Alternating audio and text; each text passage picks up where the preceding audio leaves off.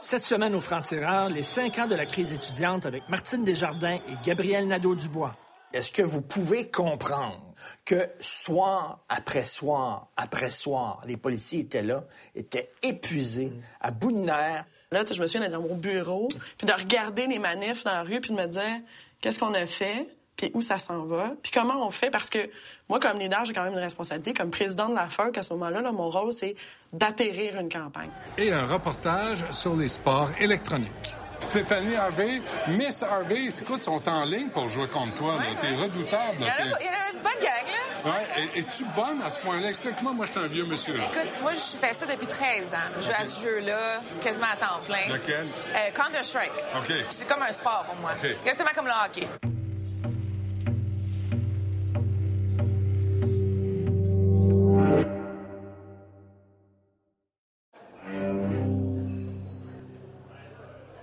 Pierre-Yves McSween, bienvenue au Frontières. Merci. Là, on va parler des fêtes. On est après les fêtes. Là, là, je lisais, 51% des ménages prévoyaient défoncer leur budget en cadeaux, en bouffe et en sortie. Ça doit, tu dois faire l'urticaire. Non, parce que moi, c'est ponctuel, Noël. hein. On compare ça à peu près. Si je prends une bouteille de vin un soir de Noël, c'est pas grave. Si je me cale une bouteille de vin à tous les jours, c'est le problème. C'est ponctuel. Noël, la dépense de Noël me fait pas faire d'urticaire. C'est la dépense moyenne annuelle. Mais là, là, les gens sont, après les fêtes, là, ils sont payés leur carte de crédit. Je pense que c'est 86% des gens qui font leur achat avec des cartes de crédit. Qu'est-ce que tu peux dire aux gens là, qui sont payés avec leur carte de crédit après Noël et pour qu'ils planifient 2017-2018? Faire un budget. Euh, tu sais, c'est vraiment plate comme ça. hein. C'est de regarder ses revenus, regarder ses dépenses, dire qu'est-ce que je peux couper? C'est comme perdre du poids, je le compare tout le temps avec ça. Si jamais, moi, je veux perdre 50 livres, un petit truc pour commencer. Ben, couper le sucre à gauche, couper le sucre à droite, faire plus d'exercice. Mais dans le budget, c'est est-ce qu'il y a des revenus supplémentaires qu'on peut aller chercher? Est-ce qu'il y a des dépenses qu'on peut remplacer? Est-ce qu'on peut louer des équipements au lieu de les acheter? Est-ce que je peux emprunter des choses? Est-ce que je peux faire de la marche au lieu d'aller au cinéma? Est-ce que, est-ce que je peux avoir des substitutions d'activités qui coûtent moins cher? Mais ce que je suis en train de dire là, là ça prend pas un bac en comptabilité pour faire ça. Là. On Non, ça prend une capacité de décider la bonne chose au bon moment. Et c'est ce qu'on fait pas. Ben, on peut prendre un objectif smart. Hein, c'est-à-dire, je vais me mettre comme objectif d'épargner, par exemple, 1000 dollars, rembourser 1000 dollars de dette cette année. Et là, je dis, ben, c'est 100 dollars par mois. Donc, je fais faire un retrait automatique sur mon compte. Donc, je prends des objectifs avec des actions qui vont avec. Par exemple, je retire 100 dollars pour payer ma dette à chaque mois automatiquement du compte. C'est un virement qui se fait automatique. Est-ce que c'est ambitieux? Est-ce que j'ai les moyens? Est-ce que c'est mesurable? Oui, 100 dollars par mois. Est-ce que c'est temporel? Oui, c'est à la fin de chaque mois, je dois rembourser 100 dollars. Donc, on vient prendre un engagement envers soi-même. Donc, le retrait automatique du compte de banque, moi, c'est le seul conseil que je donnerais. 400-500 pièces de cadeaux là, qu'on a mis sur la carte. C'est du change. Si on ne le paye pas là, là Ouais. comment ça se décline comme intérêt? Comme, euh, Puis est-ce que les gens, d'après toi, le savent vraiment? Possiblement. En fait, la le, le paiement minimum, ça génère évidemment des intérêts quand même. Donc, à- vous avez, une fois que vous recevez votre compte, vous avez 21 jours pour payer. Donc, il n'y a aucun intérêt. Si j'achète aujourd'hui, dans un mois, je reçois mon compte. Et qu'après ça, j'ai 21 jours de délai pour payer mon compte. Donc, j'ai beaucoup de temps pour payer mon compte. Mais une fois que le compte n'est pas payé à ce moment-là, il y a de l'intérêt sur tout le compte, même une portion qui a été payée. Je donne un exemple. Vous avez 2000 dollars sur votre carte de crédit.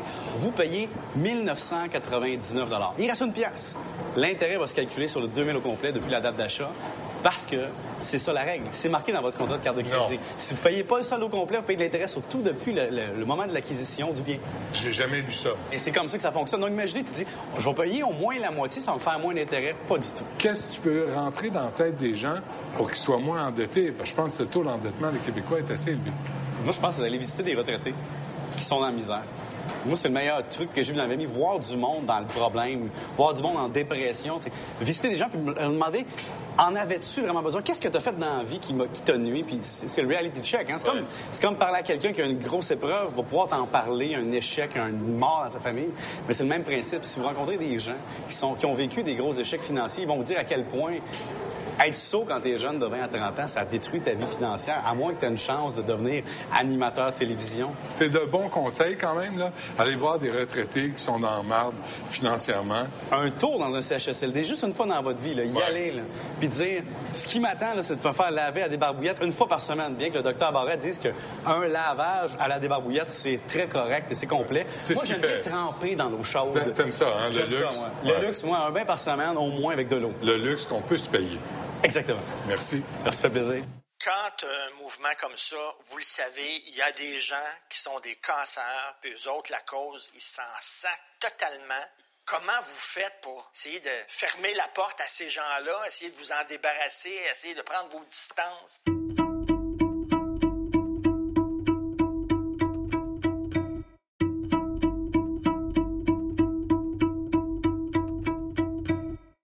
C'est la nouvelle année, alors j'ai pris une résolution d'avoir plus d'harmonie dans ma vie, plus d'amour, plus d'entente. Alors j'ai décidé de rencontrer Gabriel Nadeau-Dubois et Martine Desjardins. Je suis vraiment avec Martine Desjardins, Gabriel Nadeau-Dubois. Merci d'être venu. Merci. On a demandé aussi à Léo Bureau Blouin de se joindre à nous, mais il est à Londres. À Londres, en train Pour des de, études. en train de terminer ses études. Donc, euh, premièrement, je dois absolument vous servir une sangria. Ben, santé. Ouais, Merci santé. beaucoup. Santé. Bon anniversaire, Martine. 5 ans Merci, déjà. cinq ans. Alors,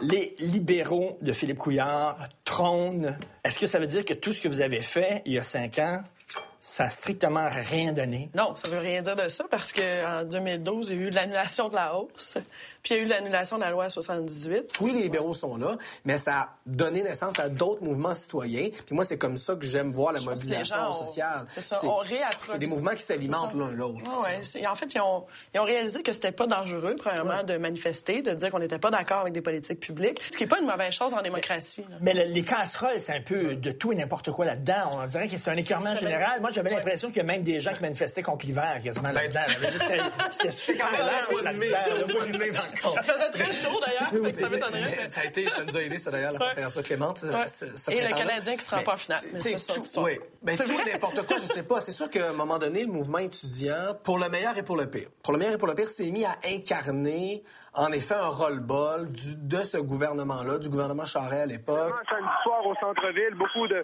d'actions, des, des gens dans les restaurants, sur les terrasses, des gens qui filmaient, qui applaudissaient, qui encourageaient les, euh, les manifestants. Euh, bien sûr, ça a causé certains bouchons de circulation, certaines Oui, c'est un mouvement plus large. On nous reconnaissait comme étant des leaders d'un mouvement, mais on n'avait plus aucun pouvoir d'arrêter les choses. S'ils croient que c'est avec des matraques ou une loi spéciale qu'il va nous faire taire, ils se trompent! Le projet de loi aura un double volet. Il suspend les sessions pour les reporter à la fin de l'été et il prévoit des mesures pour maintenir la paix aux abords des campus. Il y avait des gens dans la rue avec des casseroles qui disaient Nous autres, on est tannés qu'on tape sur nos enfants. On est tannés, en fait, de voir de la violence. Assoyez-vous. Tu sais, en fait, ce qu'ils disaient au gouvernement, c'est prenez-les au sérieux, allez vous asseoir avec eux puis réglez la problématique parce que, dans le fond, on ne peut pas juste dire que c'est de leur faute. Cette loi-là a été vue par beaucoup de gens comme un, un affront puis une insulte de fait à la jeunesse. Et moi, ce qu'on me dit beaucoup encore aujourd'hui, c'est ouais, sur les frais de scolarité, là, on vous Ah, suivait pas pas, vraiment, mais la manière dont on vous a traité, ça, c'est venu nous chercher. Au moins, vous vous teniez debout. Sur ça, on n'avait pas le choix de vous respecter là-dessus, puis de voir que le gouvernement vous a répondu avec autant de mépris puis de violence, ça nous a dérangés. Cela dit, est-ce que vous pouvez comprendre que soir après soir après soir, les policiers étaient là, étaient épuisés, à bout de nerfs. T'as des gens, des fois, masqués devant toi ou qui te crient des noms, qui t'engueulent, qui t'insultent tout le temps, qu'à un moment donné, euh, tu pognes les nerfs, puis que la, la situation dégénère. Est-ce que vous pouvez comprendre ça? Bien sûr que je le comprends que d'un point de vue strictement humain et personnel, ça peut être difficile. Mais le problème, c'est pas ça. Pourquoi est-ce qu'on en est arrivé à autant de confrontations en 2012? On en est arrivé là parce qu'il y a eu une stratégie politique de la part des libéraux de laisser pourrir la crise. On ne peut pas nous demander euh, d'aller s'asseoir avec un groupe qui a pour mandat de ne pas dénoncer le recours à la violence ou à l'intimidation. Pendant les deux premiers tiers de ce mouvement-là, ça se passe très bien. À partir du moment où le politique dit moi, je règle pas, puis dans le fond, je pelte mes responsabilités dans la cour des administrations de cégep et d'université, puis dans la cour des forces policières. C'est sûr que là, ça ne peut faire que dégénérer. Je pense qu'on pelletait ça aussi dans la cour des municipalités. Moi, je me souviens d'avoir rencontré le maire Gérald Tremblay, qui avait demandé à nous rencontrer, puis qui me dit très sérieusement, j'en reviens pas encore aujourd'hui, qui me dit très sérieusement, puis vous allez manifester vers l'Est, parce que ça commence à déranger. Puis là, j'ai regardé, puis là, tu sais, j'ai regardé mon attaché politique, puis là, je me dis, c'est une blague, c'est clair que c'est une blague. Et là, j'ai vu la déconfiture de l'ensemble de sa table, puis j'ai réalisé qu'il était sérieux. Moi, Gérald Tremblay nous demandait d'aller manifester vers l'Est. Les Montréalais en ont ras-le-bol, dit Gérald Tremblay. Il lance un appel à la reprise des discussions. Faut-il un événement tragique pour que chacun mette finalement de l'eau dans son vin, demande Gérald Tremblay. Quand on fait un appel au calme, c'est justement pour s'assurer qu'un tel événement ne se produira jamais. Mais s'il se produit, qui va faire son meilleur culpa? C'est sûr qu'en faisant sur des étudiants, c'est certain que tu mets de l'huile sur le feu, c'est sûr et certain. C'est pas nouveau, là. Et l'inverse aussi, là, des, certains cancers là, qui écartent les policiers, puis tout ça. Ah, mais ça descend c'est pas nouveau. C'est pas nouveau, tu sais. Puis ça, ça, descend la cause, tu sais. Je sais pas combien de fois on n'a pas parlé de la hausse des droits de scolarité, du réinvestissement universitaire, des conditions de vie des étudiants, du rôle de l'éducation dans la société, parce qu'on parlait de violence, je me souviens d'être dans mon bureau, puis de regarder les manifs dans la rue, puis de me dire qu'est-ce qu'on a fait, puis où ça s'en va, puis comment on fait, parce que moi, comme leader, j'ai quand même une responsabilité. Comme président de la FERC, à ce moment-là, mon rôle, c'est d'atterrir une campagne, d'arriver à obtenir ce qu'on voulait depuis le départ, puis de m'assurer, en fait, que les étudiants ont ce pourquoi ils manifestaient. Mais je ne je sais pas comment réagir par rapport à ça. Puis on se disait, vivement une élection qui, finalement, qui est finalement arrivée, mais c'est la seule façon de s'en sortir. Quand un mouvement comme ça, vous le savez, il y a des gens qui sont des cancers, puis eux autres, la cause, ils s'en sacent totalement. Comment vous faites pour essayer de fermer la porte à ces gens-là, essayer de vous en débarrasser, essayer de prendre vos distances? Est-ce que, mettons, moi, là, individuellement, comme porte-parole de la classe, j'étais content de voir ça? Non pour une raison très simple, ça nous desservait. Ça faisait un peu votre affaire. Non, non, jamais, jamais, jamais. Ça poussait le gouvernement à régler un peu plus rapidement. Non, au contraire, au contraire ça offrait le prétexte. Au contraire, ça offrait le prétexte parfait au gouvernement pour refuser de s'asseoir avec nous. Et ça, c'est pas une stratégie nouvelle à 2012. En 2005, ils ont fait exactement la même chose. Ils ben, ont utilisé le prétexte, dans le fond, de certains actes de violence, de vandalisme, pour dire, ah, si c'est comme ça, on ne discutera pas avec vous. Et c'est pour ça que je dis, la stratégie libérale était simplissime parce que c'était la même qu'en 2005, grosso modo. C'était, on laisse dégénérer le truc. Une fois que ça a dégénéré, on dit, ah ben là, Regardez comment c'est le bordel. Regardez comme, comme, ce sont des irresponsables. On n'ira pas s'asseoir avec du monde de même. Et c'est une stratégie, de leur point de vue, excellente. Mais qu'est-ce que vous avez fait pour l'arrêter, vous? Ben, honnêtement, là, on a eu bien de la misère. Oui, mais en plus, on doit avouer, de votre côté, jamais à aucun moment, même après consultation, vos membres ont voulu dénoncer la violence. Je veux dire, à un moment donné, Gabriel, il y, a cette réalité-là aussi. Je veux dire, nous autres, on était élus démocratiquement, puis des gens ont décidé de dire non, non, on dénonce la violence parce que c'est pas vrai qu'on va accepter le fait premièrement, qu'il y a des policiers sur nos campus. Ça, ça c'est inacceptable. Qu'on va accepter qu'il y a du vandalisme qui se fait. Qu'on va accepter d'être associé à ça. Donc, on s'est mis à dire, non, non, nous autres, on dénonce. Est-ce que des fois, je n'étais pas frustré qu'ils n'appellent pas à la dénonciation de la violence? La réponse est oui. Tu sais, à un moment donné, on est en rencontre, ça commence à déborder. Notre monde, chez nous, nous autres, on représente McGill, deuxième, troisième cycle, les facultés de médecine partout à travers la province. Eux autres, ils regardent ça et ils disent, à un moment donné, là, moi, c'est aussi ma réputation comme futur professionnel. Si je dis que j'ai participé en 2012 qui est touché, les enseignants, vous vous retrouvez emprisonné comme futur enseignant. Vous pouvez plus enseigner, vous avez un casier judiciaire. Donc, tu sais, je pense que certains éléments, au moment où ma gang disait, là, ça suffit. Il y a une raison pour laquelle la classe, comme organisation, a décidé de pas ben, en fait, de pas, en fait, on, on s'est dissocié du vandalisme, de la violence. On a dénoncé tous les actes de violence physique et on a et, et on n'est pas allé jusqu'au à la position que tout le monde voulait qu'on prenne dans les médias et au niveau politique, qui était de faire une condamnation mur à mur de la violence. Bon. Et il y a une seule raison pour ça. Et ça n'a rien à voir avec mes valeurs individuelles, ça n'a rien à voir avec moi comme personne, ce que je considérais souhaitable ou pas souhaitable pour le mouvement. C'est parce que les gens, dans nos instances et dans leurs assemblées générales, ont décidé de ne pas le faire. Mais toi, il y a, eu des très toi, Gabriel, des très toi, tu aurais pu dire moi, ça m'écarte tellement la violence, ça va tellement contre mes valeurs que si vous, comme membre, vous refusez de la condamner, je, sac le camp parce que je ne suis plus capable de défendre cette position-là qui va contre mes valeurs. Donc, moi, le, ce que j'en retire de ça, c'est que toi, tu n'as pas sacré le camp, donc moi, je partage ces valeurs-là. Moi, je pense... C'est ça, ben, ça Est-ce que les gens pensent ça? En effet. Les ben oui, les gens pensent ça. Les gens pensent ça. Et je pense que. T'es pas parti. T'as été pleutre. T'as pas dit, chaque mon camp, je m'en vais. Moi, je pense que c'est tellement facile. Est-ce que c'est Non, mais c'est vrai, tu peux partir. En, non, non, en toute sincérité, je pense que c'est précisément l'inverse.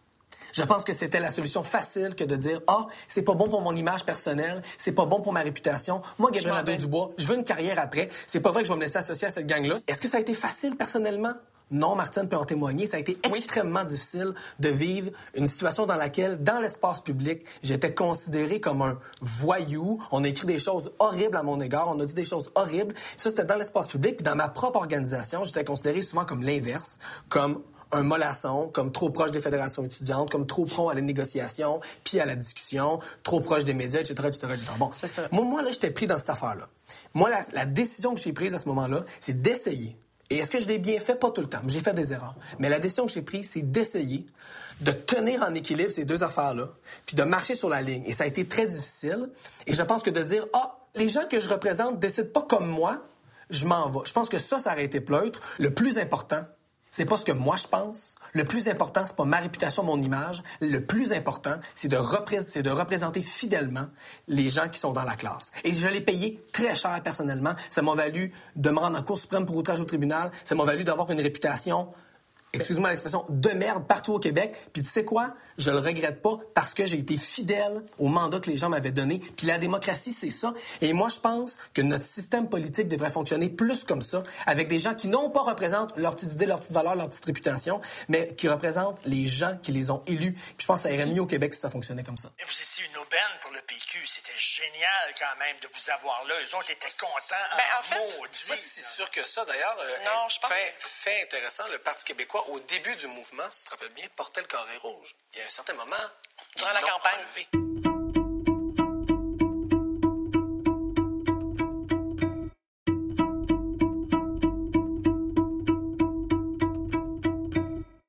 Là, évidemment, le PQ était très content de voir des jeunes dans la rue gueuler contre le euh, Parti libéral, contre le gouvernement libéral. Vous, vous n'étiez pas là pour faire la job du PQ. Comment tu fais pour dire, OK, on a un objectif commun, mais en même temps, on garde un bras de distance, puis on n'est pas avec vous, là? En tout cas, nous autres, à la classe, on était très conscients de ce risque-là. On, fait, on, a refusé, par exemple, toutes les demandes de rencontres avec le Parti québécois euh, dans, les, dans les mois précédant la grève, puis durant toute la grève, pour ces raisons-là. Oui, mais ça fait pas partie de vos stratégies non plus à la classe que de parler avec le politique. pour nous, au niveau de la FERC, en fait, c'était essentiel. Si on n'essaie pas de parler aux politiques, ben je veux dire, il n'y a rien qui va se régler. Moi, je sais... Là, me dire, vous aviez besoin du PQ On avait besoin qu'il fasse la pression politique. Ce que nous avons vécu dans les dernières heures, constitue l'un des jours les plus sombres de la démocratie québécoise. Puis nous autres, on est allés là-dessus. Déjà rencontré Québec solidaire également. J'ai essayé de parler à la CAQ, il n'y avait aucun, aucune possibilité.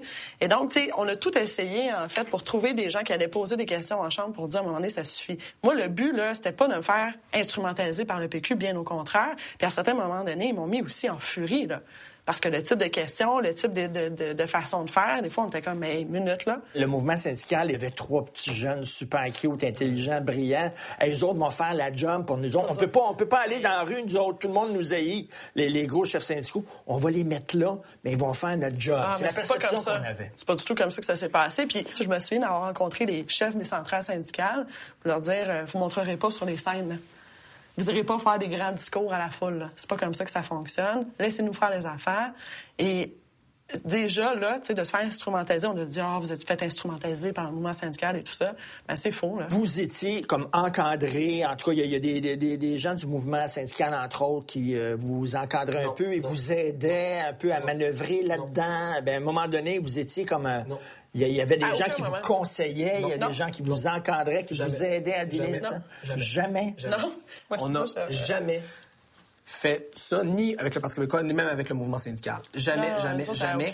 Et si on l'avait fait, au niveau, par exemple, de notre comité exécutif, on aurait été très fortement très, très fortement critiqué et réprimandé par nos instances parce que le principe, comme je disais tantôt, d'indépendance face aux partis politiques, à la classe, il était sacré. Mais vous étiez une aubaine pour le PQ. C'était génial quand même de vous avoir là. Eux autres étaient contents ben, en, maudit. C'est sûr que ça, d'ailleurs. Euh, non, je pense fait, fait intéressant, le Parti québécois, au début du mouvement, si tu te rappelles bien, portait le carré rouge. Il y a un certain moment, Durant la campagne. Est-ce que vous les avez trouvés chicken d'enlever leur carré rouge soudainement après vous avoir appuyé? Mon enjeu, c'était pas qu'ils portent ou pas le carré rouge. C'est mon enjeu, c'est que ça finisse. Mais moi, je voulais juste comme qu'on règle les élections, qu'on mette les libéraux dehors puis qu'on règle le problème. Tu sais, je veux dire, c'est une pièce de théâtre à la table de négociation. Là. On me donne, à un moment donné, ça fait 12 heures qu'on attend après des chiffres et on sait, on les a vus, on sait qu'ils existent. Puis on m'apporte, je niaise pas, une feuille quadrillée écrite à la mine dessus, puis le haut fonctionnaire qui a fait la feuille, il est devant moi. Puis là, on regarde ça, probablement, il manque 10 000 dans le dossier. Puis on dit, écoutez, vous n'avez pas mis 10 000 Le haut fonctionnaire nous dit, ben non, on m'a demandé de l'enlever. OK, fait que vous enlevez, donc vous volez 10 000 dans l'enveloppe qui est là. Puis je dis, c'est quoi ces chiffres-là? Je me souviens clairement de la, ministre Cochane qui me dit, voyons, Martine, quand je demande des chiffres au ministère de l'Éducation, c'est toujours comme ça que ça se passe. Et j'en suis pas revenue. Je me suis dit, ben, c'est pour ça que ça fonctionne pas bien, c'est parce que vous niaisez. Lorsque les lois deviennent injustes, parfois il faut désobéir et on est en train de réfléchir sérieusement à cette possibilité-là. Gabriel, est-ce que tu pourrais dire ma gang était pas mal plus radicale que moi?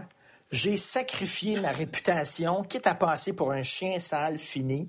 J'ai sacrifié ma réputation pour être à la tête là, pour parce que si j'étais pas là, ça aurait été quelqu'un de pas mal plus radical qui aurait fait vraiment tout déborder. Donc, donc vous pensez que je suis le méchant gars là-dedans, mais finalement moi j'ai tout sacrifié ma réputation pour maintenir ces gens-là un peu dans le calme. Ben, j'aime pas l'aspect héroïque avec laquelle tu formules la chose. Il a l'air d'être un chevalier avec son bouclier, là, fait que j'aime pas beaucoup la formulation héroïque, mais ceci étant dit, dans, dans Tenir oh, qui est le livre que j'ai publié, pour faire le bilan là-dessus, euh, j'explique, je faisais partie des plus modérés, des plus mous. Ça m'était beaucoup reproché. À l'intérieur même de la classe, j'avais un appui très variable. Ça divisait beaucoup. Il y a des campus où je pouvais pas aller sans me faire sérieusement écœurer, voire agresser. Il y avait des associations qui m'adoraient. Vous avez démontré qu'ils ont tort! Parlons de perception.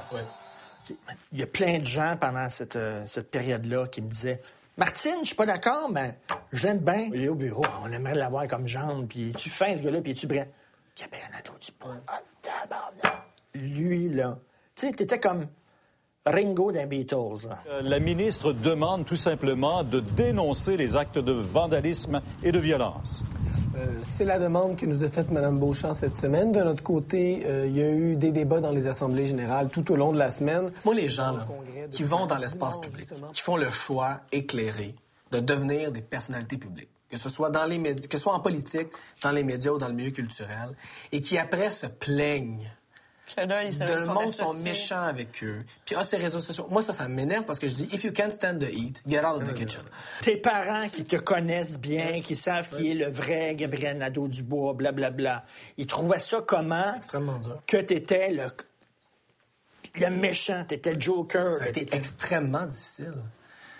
Puis moi, il m'en parlait pas beaucoup parce qu'il savait que s'il m'en parlait, ça allait me rendre trop émotif. Mais moi, j'ai su après coup que des journaux qui ont écrit euh, une des plus grandes tragédies qui est arrivée au Québec, c'est que le père de Gabriel Nadeau-Dubois s'est pas retiré à temps. Ça, ça a été écrit pas dans un, pas dans un journal de quartier, dans un des très grands journaux du Québec. Euh, ma mère, elle a lu ça. Elle a entendu ça. Elle était dans l'autobus, elle entendait des gens dire tous les trucs épouvantables qui se sont dit sur mon dos. bien sûr que ça a été horrible. Ce que tu disais des fois, s'il n'était pas là, ça irait pas mal mieux. Ce qu'il faut comprendre, c'est lui que, son organisation... Je parle non, non, non, mais ce qu'il faut... Puis là, Martine, puis moi, là-dessus, je suis sûr qu'on va être 100% d'accord. La frange, là, militante, qui était, qui était dans la classe, cette frange-là, elle aurait existé, que je sois là ou non.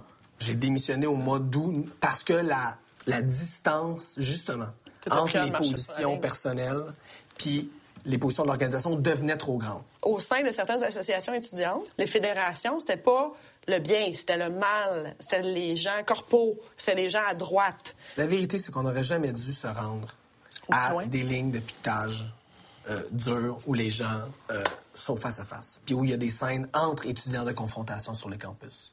On n'aurait jamais dû se rendre là. Je suis tannée qu'on prenne des éléments, des exceptions, puis qu'on dise que c'est un ensemble de mouvements. À un moment donné, dans tout mouvement, dans tout dans toute organisation, il y en a, là, je veux dire, qui sont vraiment des morons, puis qui vont rester des morons toute leur vie. Puis je veux dire, qu'ils soient jeunes ou plus vieux, c'est la même affaire. Et je pense que dans le mouvement étudiant, on ne fait pas exception. Il y a une pluralité de gens, mais c'est pas vrai que c'était la majorité. Et je vais refuser de dire que c'est la majorité parce que c'est pas, vrai. pas vrai. Le droit aux gens d'étudier quels qu'ils soient, de quelques milieux qui viennent, mais qui bloquent l'accès à des institutions d'enseignement, à des gens qui veulent étudier, je m'excuse, ça ne me rentre pas dans la tête. Les gens qui bloquaient l'accès aux cours, là, est-ce qu'ils le faisaient parce qu'ils n'aimaient pas la face du monde qui voulait rentrer? Non.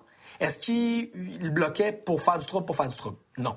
La seule raison, il y en a une pour laquelle ces gens-là faisaient ça, puis on peut être en désaccord ou en accord, mais la seule raison, c'est parce qu'ils disaient on a fait une assemblée générale, on a voté un mandat de grève. L'option qui a voté, c'était d'aller en grève. On trouve ça pas correct que du monde ne respecte pas ça. L'idée, c'est de permettre à tout le monde d'avoir accès à l'éducation. Que les gens qui viennent de couches plus défavorisées, qui en ont bavé tout le parcours scolaire pour arriver à l'université, pour aller en médecine, puissent le faire. Puis augmenter les droits de scolarité de 75 ça permet pas à ces gens-là d'y aller. Et donc, défendre le droit à l'éducation pour tous, c'est notamment de mettre tous les moyens en place pour le faire. Et si on avait pu éviter la grève, je l'ai toujours dit, Gabriel l'a toujours dit, on l'aurait évité. moyen, la situation a fait que le, le gouvernement a décidé de pas aller dans cette direction-là, puis ça nous a poussé à aller à la grève. Les médias doivent faire leur meilleur culpa. Le gouvernement doit faire le meilleur culpa. Les polices doivent faire le meilleur culpa. Ben, moi, T'as pas lu mon livre, Richard, parce que j'en parle. Je le dis que je pense que, par exemple, à la classe, euh, il y, a des- il y a des choix qu'on a faits qui n'étaient pas les bons. Il y a des modes de fonctionnement qui étaient, à certains moments, pas idéaux. Moi, dans mon organisation à l'époque, j'ai plaidé pour certaines choses qui se sont pas produites. Il y a personne, il y a aucun des acteurs dans ce conflit-là qui a été euh, Parfait, parfait. de- de- A posteriori, il y avait quelque chose, euh, quelque chose d'intéressant puis de beau de voir un groupe de la société qu'on entend assez peu souvent et dont on déplore tout le temps la soi-disant non-implication politique, dire ouais nous autres euh, c'est ça qu'on veut puis c'est là qu'on veut s'en aller et ça ça vaut pour les carrés rouges mais ça vaut aussi pour les carrés verts qui se sont mobilisés puis qui ont dit on veut pas ça. La poussière est tellement, c'est une très belle conclusion, ça. La poussière est tellement retombée que là, je peux m'asseoir avec vous. Puis Boire de la sangria. peut-être quelques mois, j'aurais pas pu. Euh, il y a quelques années, certainement pas. Mais là, je trouve qu'on peut se parler. Puis C'était le fun. C'était le fun de discuter avec vous. Merci beaucoup. Thanks. Merci. Thanks. Santé.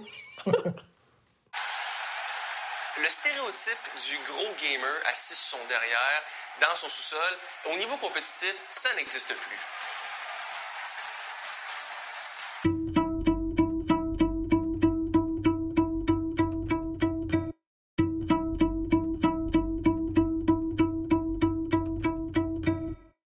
Si vous pensez que le football, le hockey, le baseball, le basketball sont les sports de l'avenir, c'est dire à quel point vous êtes largué. Vous êtes largué, je suis largué, parce que les sports de l'avenir, c'est maintenant, c'est virtuel, ce sont les e-sports.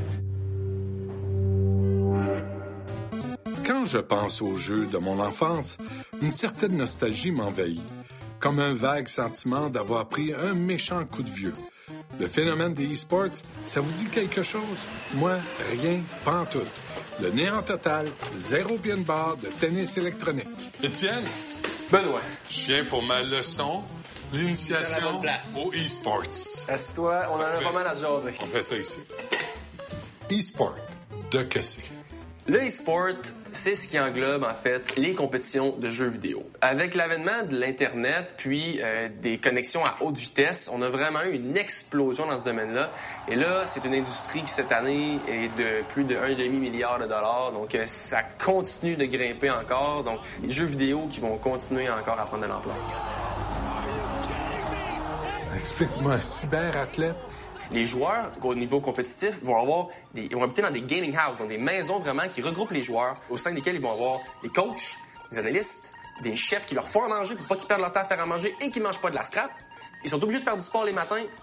Puis ils ont des psychologues sportifs, certaines équipes, pour pas virer fou et pour avoir un esprit sain dans un corps sain. Fait qu'on s'entend que là, Hey, hey, est-ce que c'est un athlète? À part les muscles des pouces, là, quels muscles sont sollicités dans ce sport électronique? C'est sûr que c'est le but de s'entraîner le matin n'est pas de développer une musculature ou euh, de devenir très cardio. Par contre, on s'entend que quelqu'un qui pèse 400 livres dans son sous-sol puis qui bouge jamais son derrière de là va probablement pas être en santé mentale un certain bout de temps parce que tu peux pas vivre comme ça. Le stéréotype du gros gamer assis sur son derrière dans son sous-sol, au niveau compétitif, ça n'existe plus. Comment ça peut être une industrie d'un demi-milliard de dollars? Les compétitions ont des prix en argent qui sont extrêmement élevés. Extrêmement élevé, genre? Euh, plusieurs millions de dollars. là. Es-tu fou, toi. Non, plusieurs millions de OK, explique-moi comment l'argent rentre là-dedans. Qui finance quoi? Il y a différentes façons parce que les jeux sont pas tous financés de la même façon. Dans certains jeux, c'est le créateur du jeu même qui va venir financer son jeu, donc les ligues. Euh, il y a les sponsors, donc les commanditaires qui vont vraiment venir euh, verser de l'argent là-dedans aussi. Puis il y a des jeux comme par exemple Dota. Chaque amateur, comme moi par exemple, je veux faire un don de 10 pièces pour contribuer au jackpot. Je donne 10 pièces et sur ce 10 pièces là, il y a 2,50 qui s'en va directement dans le jackpot et le reste s'en va dans les poches de Valve qui crée le jeu. Ce qui est surprenant, c'est que là, on a accumulé près de 19 millions de dollars en dons de 2,50, ce qui veut dire que la compagnie a fait 60 millions de dollars. Aïe, aïe, aïe. On devient consommateur dans ce monde-là, au sens où si on va au hockey, on va acheter des hot dogs, un popcorn, puis une liqueur à 85 pièces, mais quand on joue, on va acheter des items dans le jeu à 10, 12 pièces, 20 pièces, puis on va contribuer au jackpot. On va acheter des billets pour aller voir euh, les shows au Air Canada Center, au Madison Square Garden. Donc c'est la façon de consommer dans les mondes des jeux vidéo. Quand tu parles d'items, tu parles de quoi? Ça peut être aussi euh, stupide que des, euh, une apparence différente pour un bonhomme. On appelle ça un skin. Donc, c'est comme si c'était un costume différent. Donc, ton euh, soldat, au lieu d'avoir un kit standard, va être habillé en Captain America. Et là, ça, ça te coûte 5 piastres. Et là, les gens sont prêts à mettre 5 piastres, connectent leur PayPal là-dessus, puis ça devient très consommateur. Il y a beaucoup de tournois comme ça, là, des gros tournois avec du monde à messe. Là, Oui, parce qu'il y a beaucoup de jeux dans les sports. Par exemple, j'ai été récemment à Toronto, au Air Canada Center. Les billets se sont vendus en quelques minutes, 18 000 personnes. C'était impressionnant à voir. C'est le même stade que les Maple Leafs. Les gens ont payé là, Oui, on paye. pour aller voir des geeks Ouais. jouer à des jeux vidéo. Ouais. vidéo sur écran géant. Absolument. Qu'est-ce que c'est ça? Est-ce que est-ce que c'est vrai qu'il y a un milliard d'adeptes dans le monde? Ah oui, c'est pas surprenant du tout parce que c'est le sport national en Corée.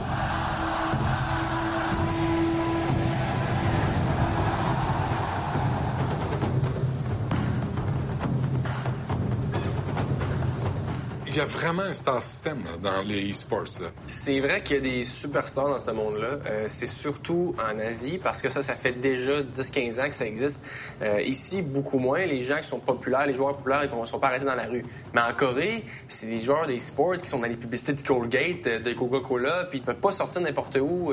Ils se font arrêter dans la rue, prendre des photos sans arrêt, ils se font envoyer des lettres d'amour. C'est non seulement des vedettes, c'est Ah des oui. sex symboles, c'est tout. C'est sûr que quand ils apparaissent sur le stage, ils font leur concentrer comme à la boxe, Ouais. c'est très drôle à voir. Ouais. Ça fait partie du show. Mais les gens embarquent. Oui, c'est sûr, c'est un show, les gens Mais payent pour ça, les stades sont pleins.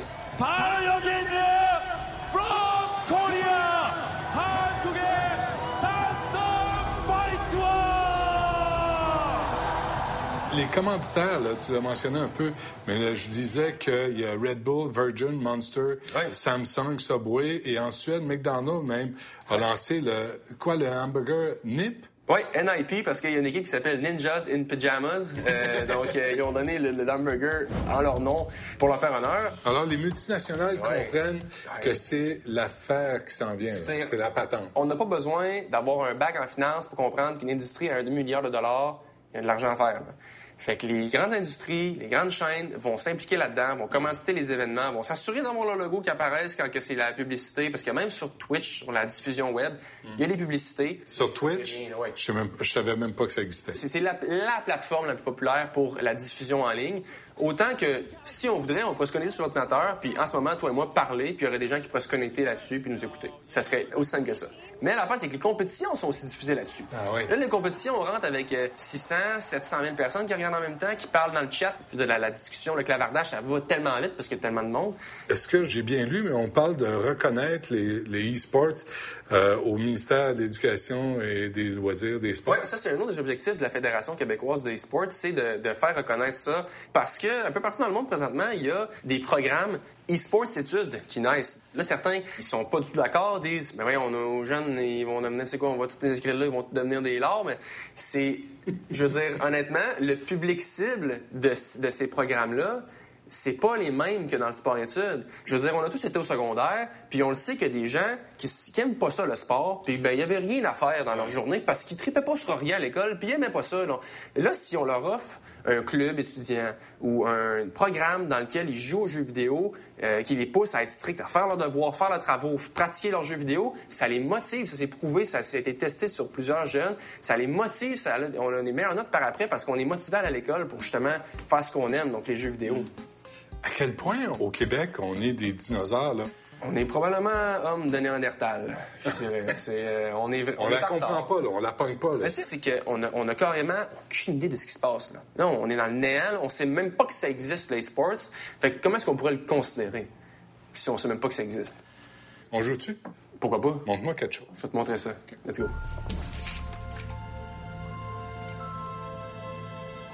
Bienvenue dans l'univers de League of Legends. Toi, c'est quoi ton style? T'es-tu plus euh, je veux être robuste ou t'es plus du style je veux être à distance? Euh, je, je vais être robuste. Robuste. Alors, Ouais. soyons robustes. Euh, L'arbre. L'arbre. Allons, allons pour l'arbre. allons pour l'arbre. Nous, ce qu'on veut faire, c'est d'aller détruire la base de l'autre bord. Mais on peut pas y aller direct parce qu'il y a des tours dans le chemin. Puis ces tours-là font quand même vraiment mal. OK. On va commencer par juste tuer des petits bonhommes pour faire de l'argent, puis devenir plus résistant ou faire plus mal. Puis un moment, donné, on va se regrouper ensemble, puis on va rentrer dans le tas contre tout le monde de l'autre bord, puis on va espérer pour aller prendre des tours ou se diriger vers la Ou l'inverse. Ou l'inverse. Ou on se fait varger dedans, puis on meurt. Ça peut vraiment très bien être le cas. Ah oui, hein? Là, si tu cliques droit, puis tu t'en vas voir un peu l'action, là, qu'est-ce qui se passe par là-bas, là. Mais peux-tu courir, lui? C'est ça, mais c'est sa vitesse maximale. Ça, les Tu peux quoi, ça? acheter des bottes. Ça, c'est des mignons. Ça, Je peux-tu les tuer? Tu peux les tuer parce que si t'es dessus, justement, ça fait de l'argent. Ça, c'est nos alliés, par exemple. C'est nos mignons alliés. Ah, ah, ah. Là, tu vois, il y a comme un rond orange. Si tu rentres là-dedans, c'est dangereux parce que là, tu prends du dégât de la turret. Fait que là, faut que tu reviennes d'abord. Mais là, t'es resté trop longtemps et là, t'es mort. Et c'est pas grave parce que tu vas ressusciter. Puis on peut se téléporter. Faut que tu reviennes un peu parce que là, faut pas que tu manges le dégât de la tour. Clique ici, là. Clique droit ici. Où ça? Ici. là. Clique là. Et voilà, elle est mort. Encore? Et encore mort. Fuck it. J'ai pas de temps à perdre, moi, à jouer à des cartes de jeu de même. Qu'est-ce que tu penses? J'ai une vie, esti. J'ai des enfants, j'ai deux jobs. Penses-tu que j'ai le temps de me p***er sur un clavier de même? Je vais aller travailler, la place. T'es un peu toxique, Benoît, là. Ouais, Ça je marche le sais. pas, là. Pourquoi des gens vont se déplacer pour voir une gang de nerds jouer à des jeux vidéo sur la place publique?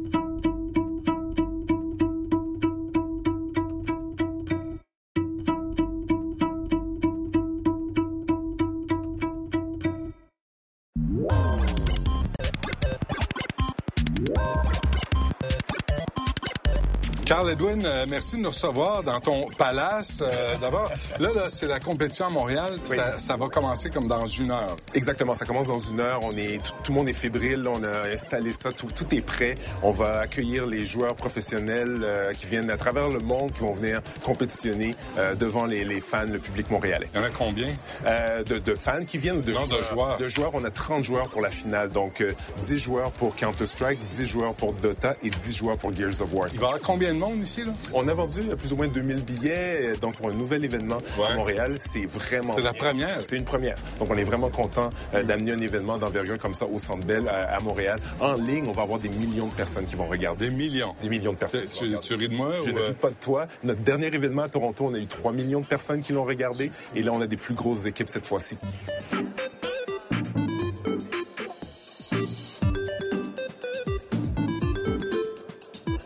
Stéphanie Harvey, Miss Harvey, écoute, sont en ligne pour jouer contre toi. T'es redoutable. Il y, a, il y en a une bonne gang, là. Ouais, Es-tu bonne à ce point-là? Explique-moi, moi, je suis un vieux monsieur, là. Écoute, moi, je fais ça depuis 13 ans. Je joue à ce jeu-là quasiment à temps plein. Lequel? Euh, Counter-Strike. OK.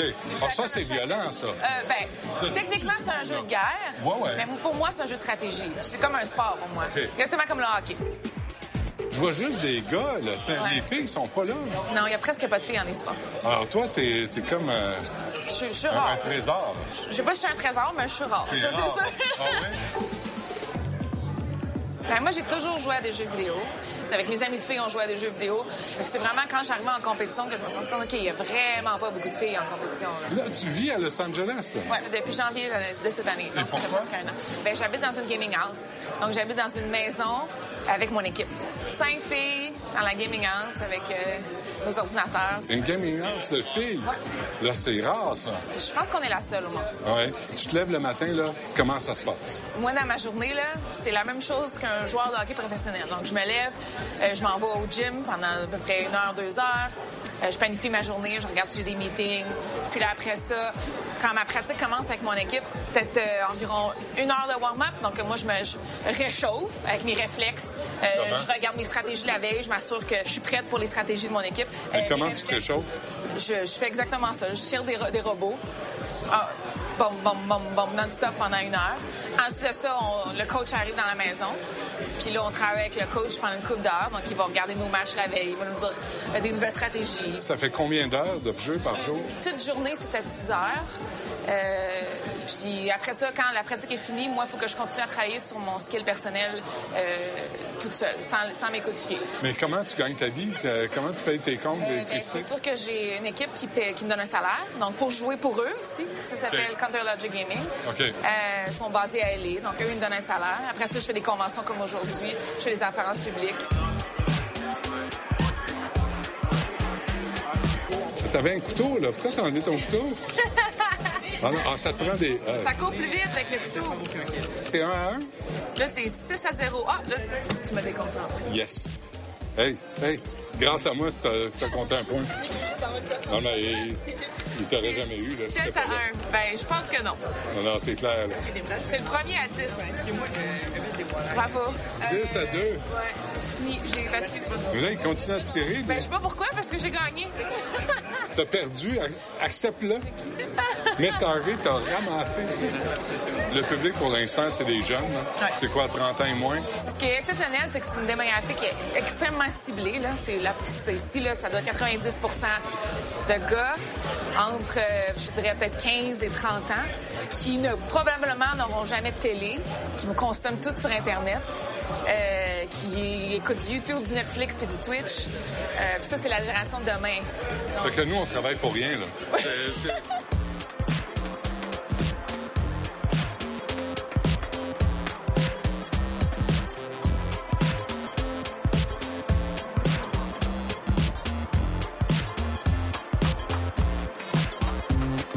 Pourquoi des gens vont se déplacer pour voir une gang de nerds jouer à des jeux vidéo sur la place publique? Le meilleur exemple, Sidney Crosby. Moi, quand j'étais jeune, je voulais jouer au hockey. Je suis pas du tout au même niveau que Sidney Crosby, mais regardez Sidney Crosby jouer, c'est le fun. Il fait des trucs. C'est un peu la même chose. Ces jeunes-là, ils jouent à des jeux, ils sont quand même bons, mais aller voir un professionnel jouer à ça et faire des trucs euh, qui sont eux pas capables de faire, c'est le fun à voir. Le sport électronique, là, c'est un mix de match de hockey et un, un concert rock. Tu mets ça ensemble, son et lumière, écran géant, et c'est le fun. On- nous, on est là pour offrir aux gens un show. Y a-tu de l'argent là-dedans? Pour les, les joueurs, nous, on a des prix de 100 000 pour deux, pour deux jeux, donc 200 000 en tout. Mais mais il y a des, y a des, comp- des compétitions, c'est des millions. Le, À Boston, là, c'est combien? 3 millions pour le major. Pour eux, pour eux, en ce moment, c'est une grosse pratique. Le 375e de Montréal.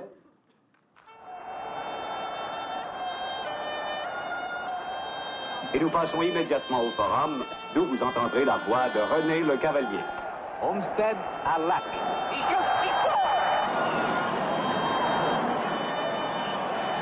Claude Mayotte, le Forum, c'était le centre sportif le plus important au Canada, au pays. Et peut-être dans toute la Ligue nationale. Tu sais, à l'époque, là, quand on parlait du forum, c'était mythique. Mais là, c'est laid, ça n'a pas de bon sens. Non, mais les affaires là, qui, a- qui ont accroché, là, comme les trucs blancs en mettant, c'est quoi ça? Ben, je pense que c'était pour mettre de la publicité. mais Il n'y a pas personne qui veut être associé à un building comme ça maintenant. Puis ça, c'est de valeur parce que, écoute, le forum, là, c'est ça qui représente Montréal. Sais, moi, je me souviens à l'époque, écoute, j'avais 5 ans, puis je venais au forum. Le bonheur pour un petit gars de 5-6 ans, c'est incroyable. Ben, il faut dire que c'était les Coupes Stanley à cette époque-là. C'était dans les années 50. Donc, c'était l'engouement. Tout le monde voulait venir au forum. Comment ça se fait que c'est devenu ça? À l'époque, souviens-toi, il y avait 18 500 personnes qui étaient là. Aujourd'hui, là, il sera encore parmi les arénas les plus gros dans, dans la Ligue, parce qu'il y a des arénas qui ont 17 000, 18 000, mais ils voulaient avoir plus de 21 000 personnes. C'est pour ça qu'ils ont déménagé. Bon, on aurait pu le garder. Ben, on aurait pu le garder. Le club ferme du Canadien aurait pu jouer là. Tu sais, il y a eu des spectacles, mais on oublie les Jeux olympiques. Nadia, c'est ici qu'elle a fait ça. Nadia, son 10 parfait, là, c'est ici pendant les Jeux olympiques. Il y a eu du soccer intérieur, il y a eu de la crosse. Tu sais, il y a eu tellement de choses ici. Mais mon Dieu que c'est laid, ce building-là, maintenant. Puis moi, le forum, là, écoute, c'est un attachement que j'ai avec le forum à tout jamais. J'ai vécu avec mes enfants, j'ai vécu mon métier, j'ai vécu ma jeunesse. Je trouve ça triste de voir ça, le forum. OK, je vous nomme maire de Montréal. Pour le 375e anniversaire de Montréal, vous faites quoi avec ça? D'abord, j'enlève la structure qui est autour, là, qui est très, très laide. Euh, je fais le Panthéon des sports du Québec là, pas dans tout le building, mais une bonne partie de ça. Je refais le Hollywood Boulevard là, avec les, les faces des joueurs du Canadien qui sont au Panthéon, si tu veux, de la Ligue nationale de hockey. Puis j'invite les écoles à venir visiter justement le Panthéon, les 250 athlètes qui sont là dans tous les sports. Les jeunes vont triper. Tu sais, là, on parle du 375e bar. C'est c'est l'histoire de Montréal. Là, on fait toutes sortes d'activités à gauche, à droite. C'en est une, ça. Une place que tu peux pas oublier à Montréal. Je sais pas s'il y a beaucoup d'autres buildings à Montréal qui ont autant d'histoire que ça. Merci beaucoup, Claude. En passant 40 ans dans le milieu des communications, bravo. Merci. Tu sentais pas là, l'ombre de René Lévesque peser sur tes épaules tout le long que tu jouais, là? Non. Oui, j'ai senti ça. Chaque nuit, je faisais des rêves, des cauchemars. J'ai pensé à René Lévesque beaucoup. J'étais obsédé par ça jour et nuit. Puis le premier jour de tournage, j'ai commencé à jouer, j'ai commencé à bien dormir, puis à y penser, puis à avoir du fun.